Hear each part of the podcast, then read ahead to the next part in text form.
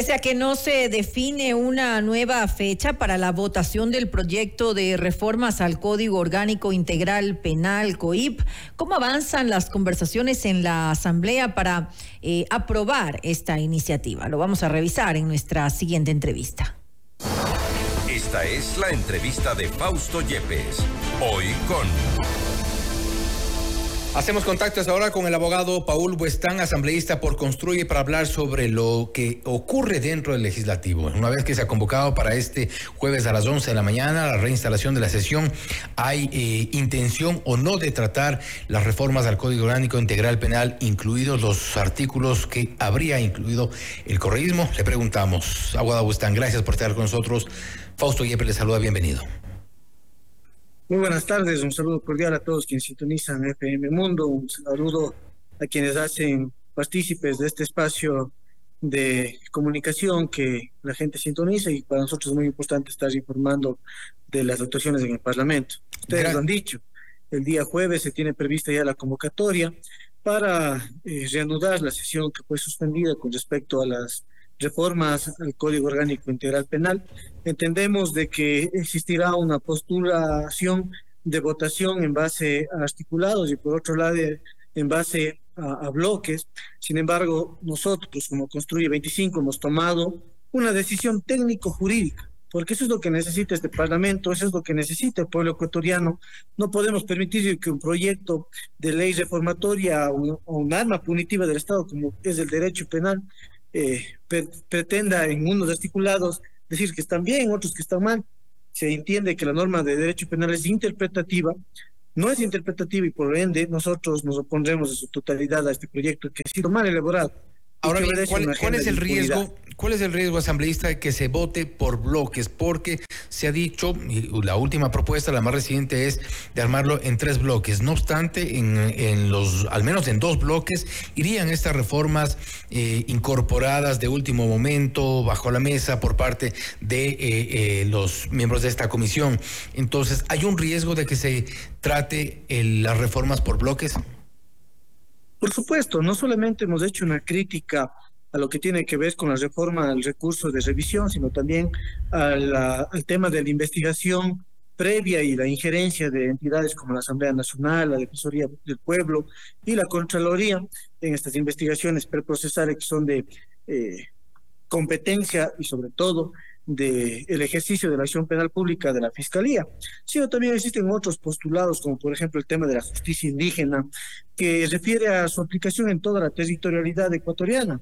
desnaturalizando la misma justicia que fue implementada a raíz de la Constitución del 2008. Tenemos también un régimen eh, disciplinario y sancionador a las fuerzas del orden público que también pone en riesgo la seguridad jurídica, pero el riesgo más inminente es de que, por ejemplo, en la disposición general única regula incluso un procedimiento administrativo de sanción a jueces y funcionarios judiciales que incumplirían con el tema, por ejemplo, de aplicar estas dos causales que se inventan para la aplicación de un recurso de revisión eh, extraordinario, extraprocesal, que es en materia penal, lo que pretenden regular en el artículo 564. ¿Creen ustedes entonces, no creen quizá que la vía sería tratarlo artículo por artículo y así evitar que puedan deslizarse estos intentos? Bueno, hay la posibilidad de que se haga una votación de artículo por artículo, sin embargo, la posición técnico, jurídica y legal desde el campo de vista del derecho penal, que es una arma punitiva del Estado ecuatoriano,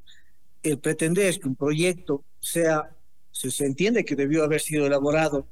de manera técnica y que ahora se vaya a votar por disposiciones, eh, nos parece que estamos cayendo en la interpretación extensiva del derecho penal y eso no puede pasar. Más allá de que, sin duda alguna, la agenda de impunidad se encontraba inmersa en este proyecto y no ha sido realizado un análisis técnico jurídico, por ejemplo, del endurecimiento de penas.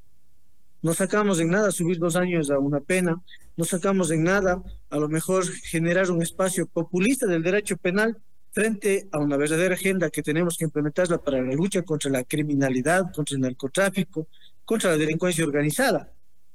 Estamos cayendo en una materia, sobre todo, que tiene muy sensible la arma punitiva y la administración de justicia. Si queremos dar herramientas para que la Administración de Justicia pueda realizar la misma y podamos contrarrestar y erradicar estos males de la delincuencia organizada, tenemos que hacer las cosas bien. No podemos jugar con un proyecto que lamentablemente fue, construye, la que sacó a la luz cómo se quería de la noche a la mañana meternos una costina de humo y aprobar lo que eh, pretenden para generar una, una agenda de impunidad. Hay que recalcar que construye no es parte de la Comisión de Justicia, no conoce o no conoció de los antecedentes de este proyecto y es por eso que nosotros hemos sido empáticos y rechazamos de plano cada una de estas actitudes que lamentablemente ponen en tela de, de duda y sobre todo en riesgo seguridad jurídica del país. Ahora vale destacar que son eh, reformas que vienen tratándose e incluyéndose desde el régimen de la asamblea anterior, es decir, ya había algunas propuestas, ahora se ha concretado incluso con la opción de, eh, o al menos con la intención de reforzar la,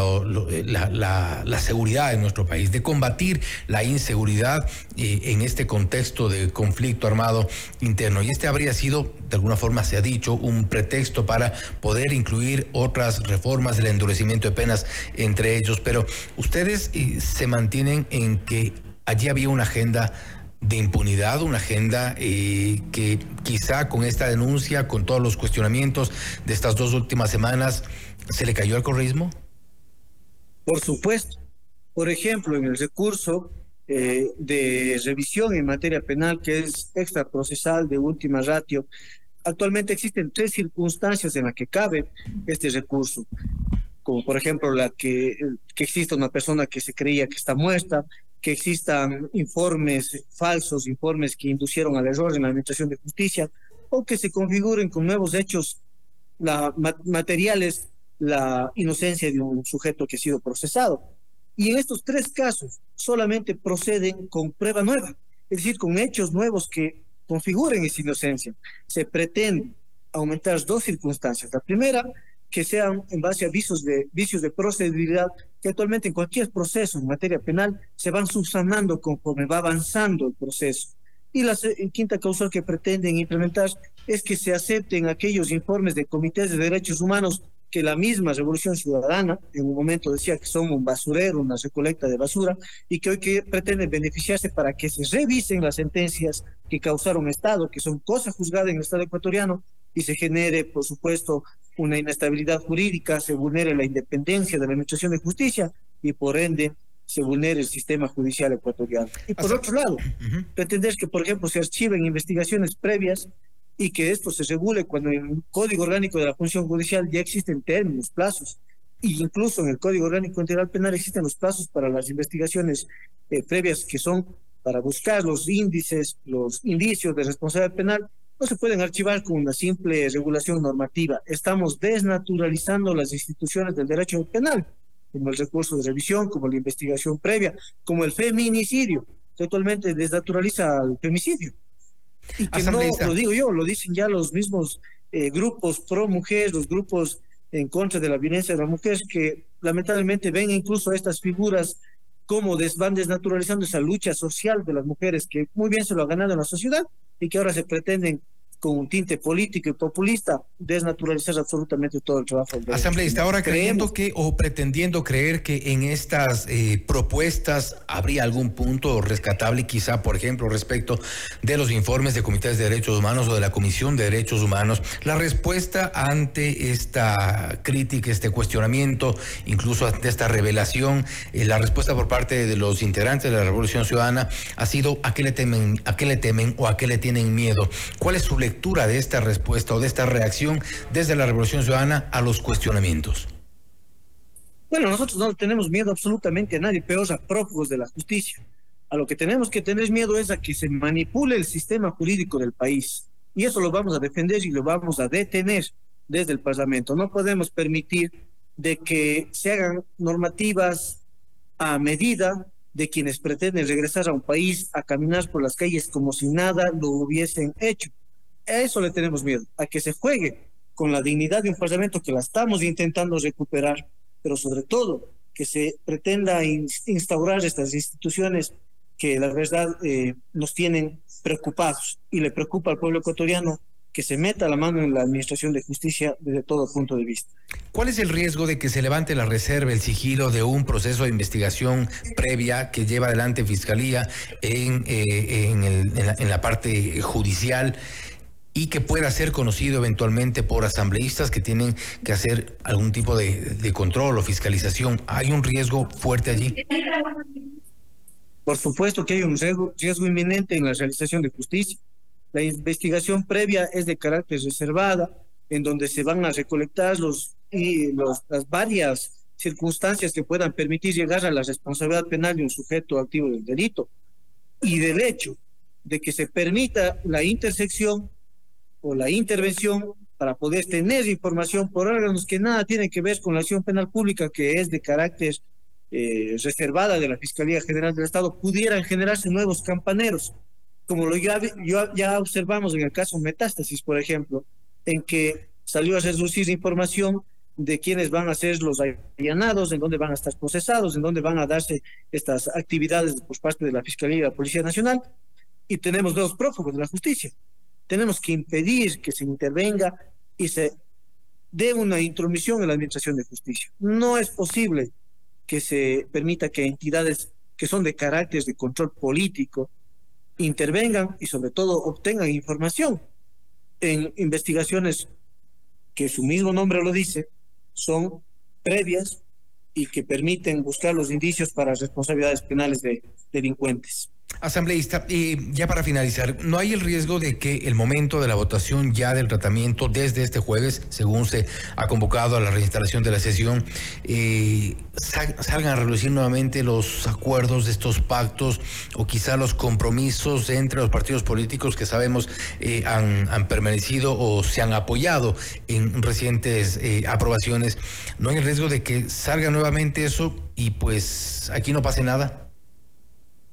No, el riesgo siempre va a existir porque lamentablemente cuando se instauró la nueva asamblea existió una distribución, por ejemplo, de las comisiones más sensibles del Parlamento, dentro de las cuales está la Comisión de Justicia, porque si es que existía un compañero de construir en esta comisión, de seguro no hubiésemos votado de manera unánime y hubiésemos sido nosotros los que denunciábamos de manera previa, prematura, lo que estamos viviendo. El riesgo siempre va a existir, sin embargo, de llegar a aprobarse este proyecto de reformas que tienen que ver netamente con la intromisión de, la justicia y sobre todo con la impunidad, pensaremos también en acciones de carácter inconstitucional, porque sin duda alguna se está vulnerando al sistema jurídico normativo de este país.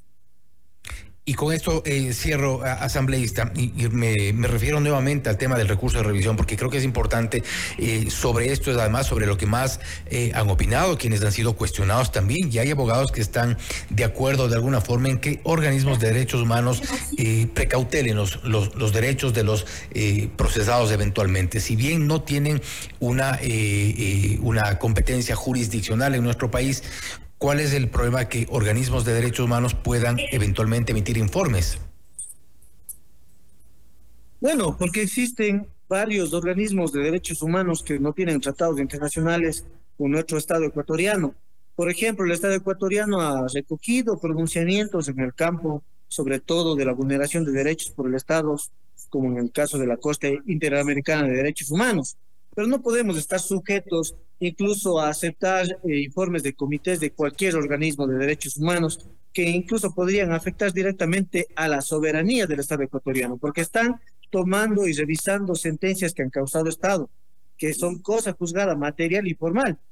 y de llegar a buscar una inestabilidad a través de estos informes, pues se pone en tela de duda todo el sistema judicial del país, que en estos momentos está pasando eh, ratos difíciles por incluso la vinculación de la delincuencia organizada y sus tentáculos en la misma. Y, lo que queremos es erradicar. El mensaje correcto desde el Parlamento es evitar esa impunidad y esas agendas destinadas a que más bien rebustezca la delincuencia organizada. Y no es quizá ahí donde radica, no es quizá ahí donde radica el principal problema.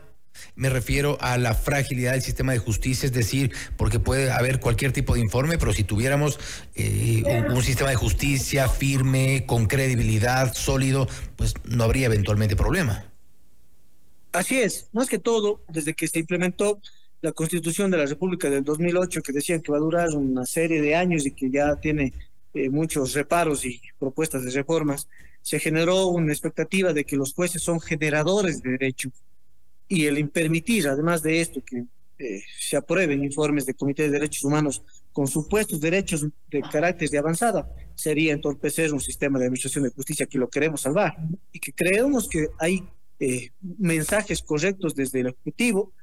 y el Parlamento no tendría que quedar de lado. Tenemos que dar un mensaje correcto y es luchar contra la impunidad y no permitir de que se ponga en riesgo la Administración de Justicia. Y creo que hacia allá hay que apuntar a, mejorar la institucionalidad en el país porque tenemos lamentablemente un sistema de justicia frágil, un sistema de derechos humanos frágil, un sistema eh, de gobierno frágil y pues ese es parte de nuestros principales problemas. Asambleísta, nuevamente gracias por haber estado con nosotros.